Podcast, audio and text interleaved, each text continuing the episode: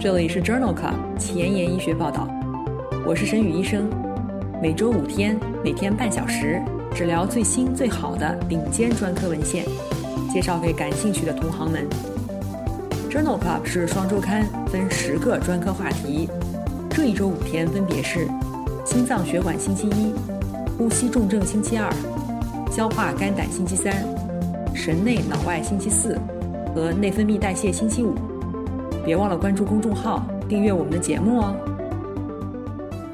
今日头条：一、中国药监局批准新型的 PD-1 单抗治疗非小细胞肺癌。二、JAMA，中重度哮喘的三联吸入剂治疗可以轻度改善哮喘恶化风险。三、Lancet 子刊，帕博利珠单抗联合放疗改善转移性非小细胞肺癌患者的预后。四，Rheumatology，结缔组织病合并肺动脉高压患者的预后相关因素。五，Science 子刊，多潜能干细胞结合芯片技术建立纤毛运动障碍的模型。这里是 Journal Club 前沿医学报道，呼吸重症星期二，Pulmonology Tuesday，我是主播沈宇医生，精彩即将开始，不要走开哦。今天的新药研发板块，我们来聊一聊性敌利单抗。性敌利单抗是一种新型的 PD-1 抑制剂，在2018年上市，被批准用于治疗经典的霍奇金淋巴瘤。在2021年2月，中国药监总局批准其用于治疗非小细胞肺癌。关于这项适应症的三期临床研究发表在了《Journal of Thoracic Oncology》2021年5月刊上。鳞状非小细胞肺癌的患者标准治疗方案包括铂类加吉西他滨。这项随机双盲的三期临床研究 Orient Twelve） 比较了铂类加吉西他滨化疗方案联合或者不联合性力敌单抗的疗效和安全性。研究纳入了局部晚期转移性没有 EGFR 或者 ALK 突变的鳞状非小细胞肺癌患者共三百多例。随机分入铂类加吉西他滨联合性力敌单抗，两百毫克静脉注射三周一次，或者是联合安慰剂治疗，持续四到六个周期，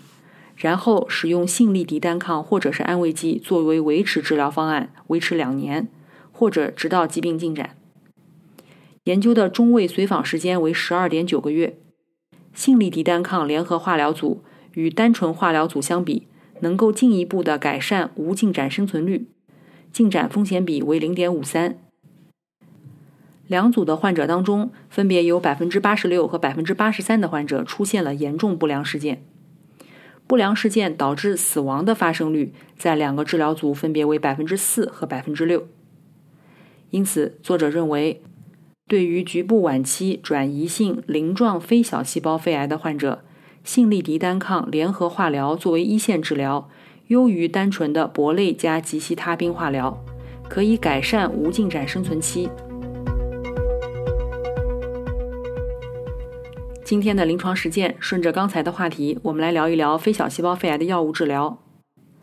一 B 二期、三 A 期的非小细胞肺癌患者，即使在完全外科切除手术以后，仍然有很大的复发和死亡风险。因此，推荐进行辅助化疗。辅助化疗的方案多采用顺铂联合长春瑞宾、多西他赛或者是吉西他滨的二联方案。如果是腺癌，也可以选择顺铂联合培美曲塞。存在严重的共病无法耐受的时候，可以选择卡铂联合紫杉醇的方案。靶向治疗方案包括存在 EGFR 突变阳性的患者，可以使用 EGFR 酪氨酸激酶抑制剂。比如厄洛替尼、吉非替尼或者奥西替尼，存在 ALK 融合基因阳性的患者可以使用克唑替尼、劳拉替尼、布格替尼；存在 ROS1 基因异位的患者可以使用克唑替尼；存在 BRAF 突变的患者可以选择达拉非尼联合曲美替尼。近期批准的新药还包括塞帕替尼。用于治疗 RET 基因突变的非小细胞肺癌，我们在第二十二期的节目当中介绍过。卡马替尼特博替尼用于治疗 MET 外显子十四跳跃突变的非小细胞肺癌，我们在第三十二期的呼吸重症星期二当中介绍过。布格替尼是用于治疗 ALK 阳性的非小细胞肺癌，我们在第四十三期的节目当中介绍过。有兴趣的朋友可以点击链接重复收听哦。在非小细胞肺癌的患者当中，放疗可能增加免疫治疗以后的全身抗肿瘤反应。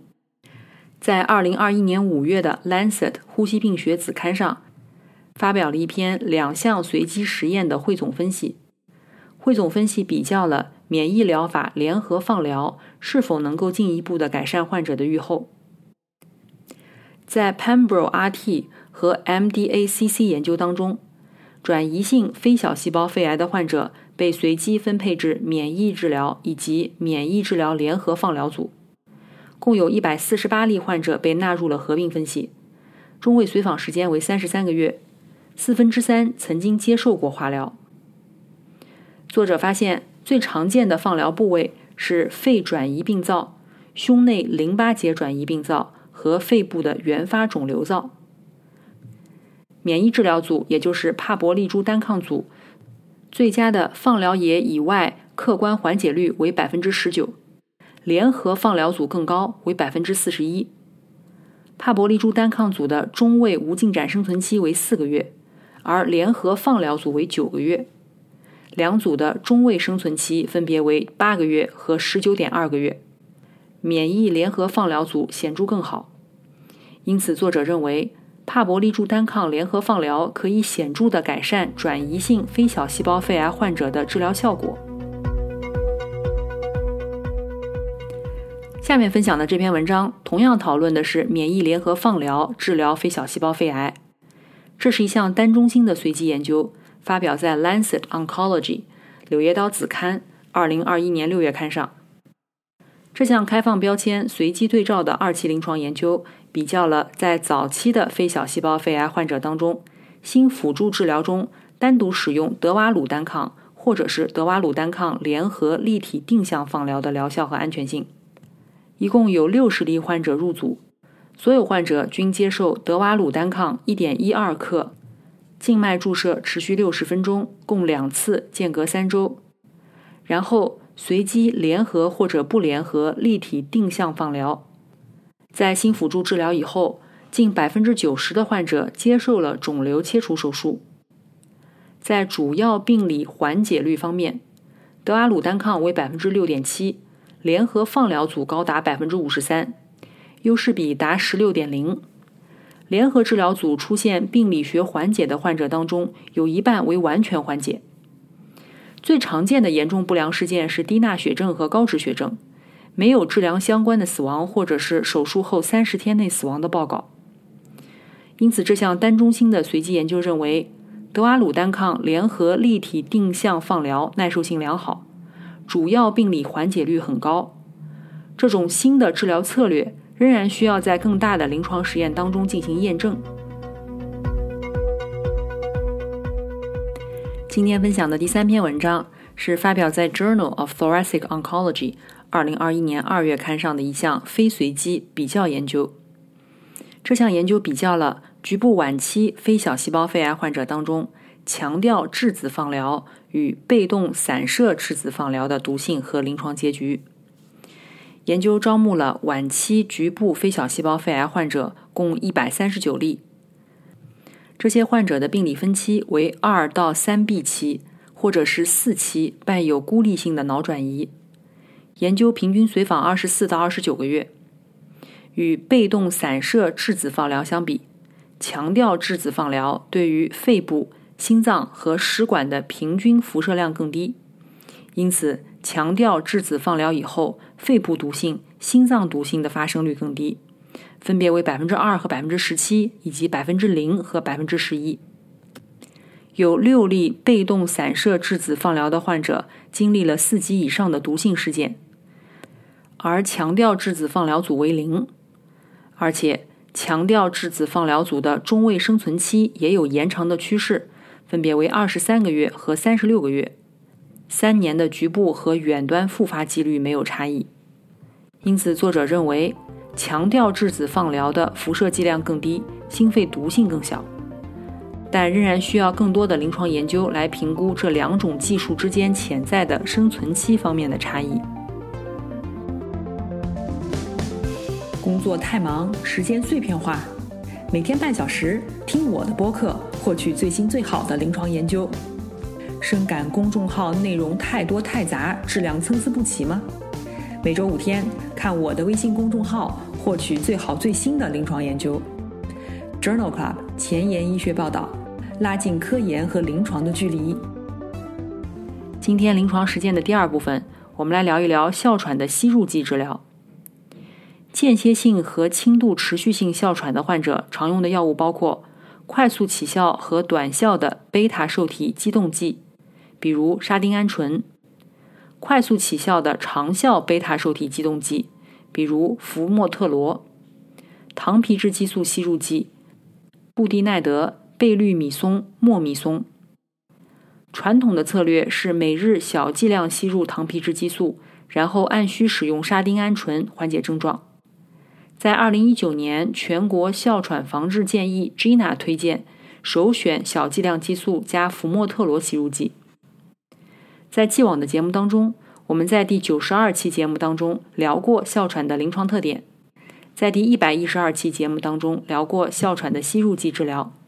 在第五十二期和一百四十二期节目当中聊过哮喘的免疫治疗。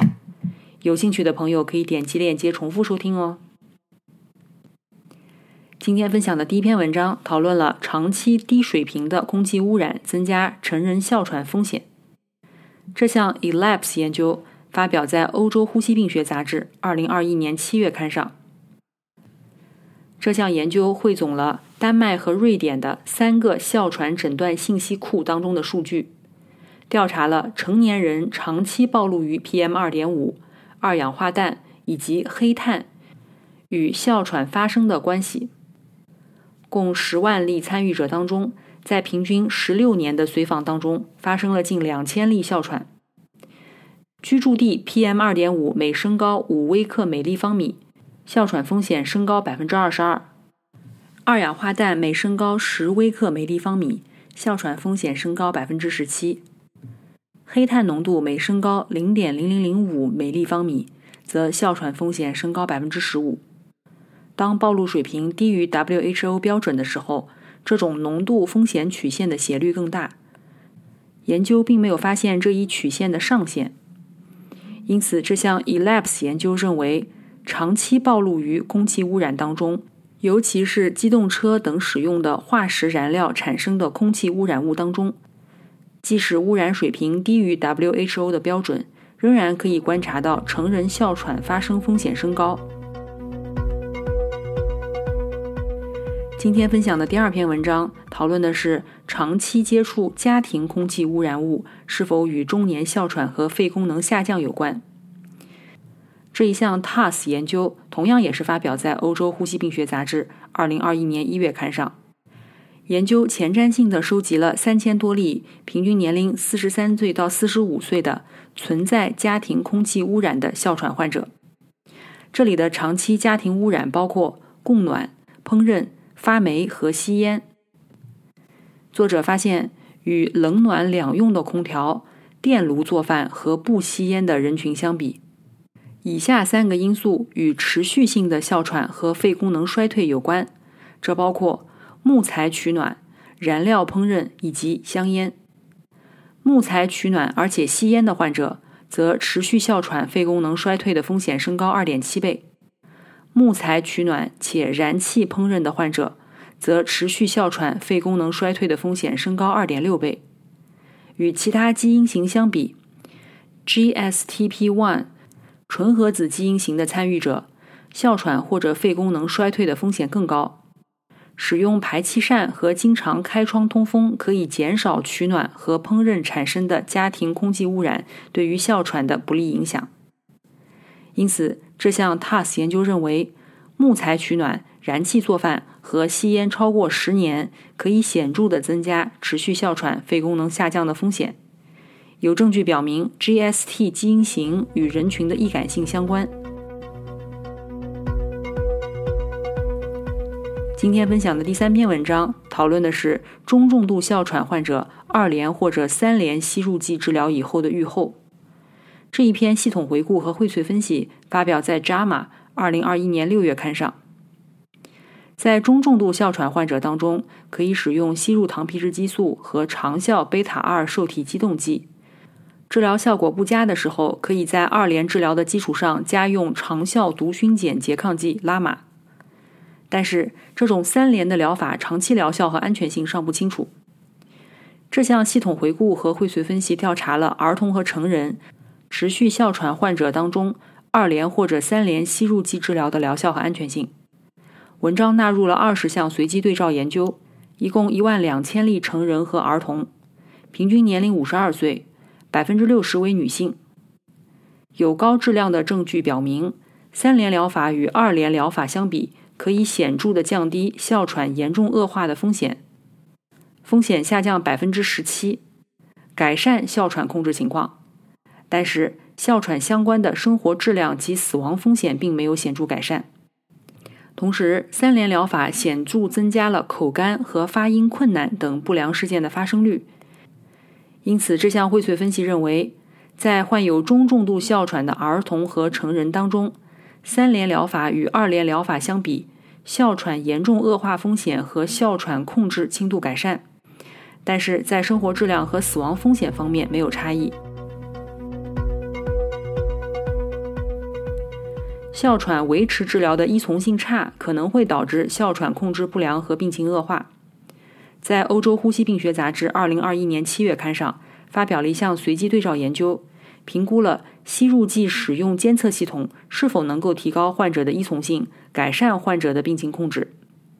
这是一项开放标签平行组、为期六个月的随机对照研究，纳入难治性哮喘的成人患者四百多例。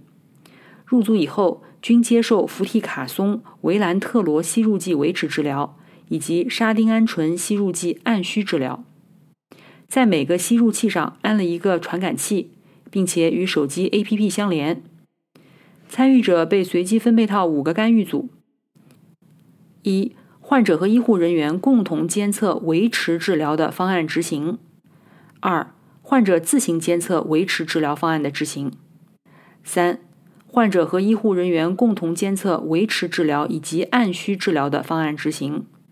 四、患者自行监测维持和按需治疗的方案执行。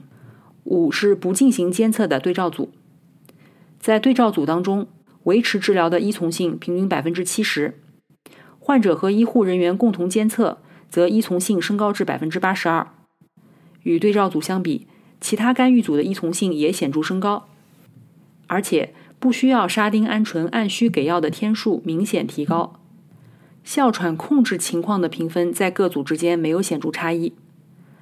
因此，这项随机对照研究认为，吸入剂使用监测系统可以改善维持用药的依从性，但是并没有改善难治性哮喘患者哮喘控制的情况。今天的交叉学科板块，我们来聊一聊免疫科和呼吸科相交叉的文章。这项回顾性的研究发表在《Rheumatology》杂志2021年11月刊上。肺动脉增宽是肺动脉高压患者胸部 CT 的常见表现。在结缔组织病相关的肺动脉高压当中，这一现象与患者的预后相关。来自南京市第一医院的研究人员对于2009至2018年之间经过超声心动图诊断的140例结缔组织病肺动脉高压患者进行了回顾性的调查研究，并且通过胸部 CT 对于各主要血管的直径进行了测量。在三年半的观察期内，有三十六例患者死亡。单因素的分析显示，年龄、性别、主肺动脉内径、左肺动脉内径、右肺动脉内径与结缔组织病肺动脉高压患者五年的全因死亡风险有关。多因素的分析认为，主肺动脉直径和性别是结缔组织病肺动脉高压患者全因死亡风险的预测因素。生存分析显示。主肺动脉直径大于等于三十七点七毫米，则患者五年的生存率显著低于主肺动脉小于三十七点七毫米的患者。这项回顾性的研究认为，胸部 CT 测量的主肺动脉直径三十七点七毫米，是中国人群当中结缔组织病肺动脉高压患者长期预后不良的潜在独立危险因素。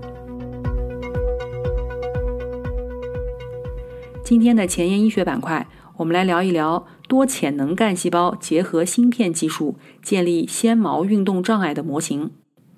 这项基础研究发表在《Science Translational Medicine》Science 子刊二零二一年七月刊上。粘液纤毛自净功能是一种基本的肺功能，有助于从气道单向的清除吸入的病原体和异物。这是通过多毛细胞的纤毛协调运动来实现的。如果纤毛运动紊乱，则粘液可以在气道当中聚集，导致气道阻塞和炎症。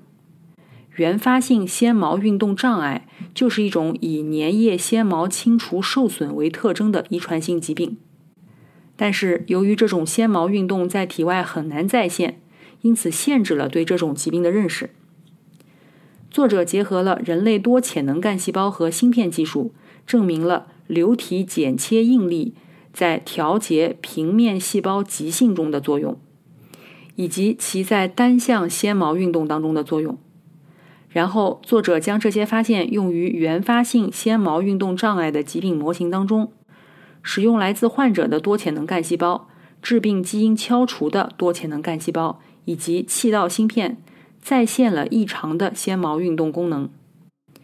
这项基础研究建立了原发性纤毛运动障碍的模型。为诊疗提供了一个潜在的平台。今天的节目就聊到这里。如果你真心喜欢我的节目，不用给我点赞，现在就去转发分享吧，和我一起把最新最好的临床研究分享给需要的朋友。明天是消化肝胆星期三，精彩继续，不见不散哦。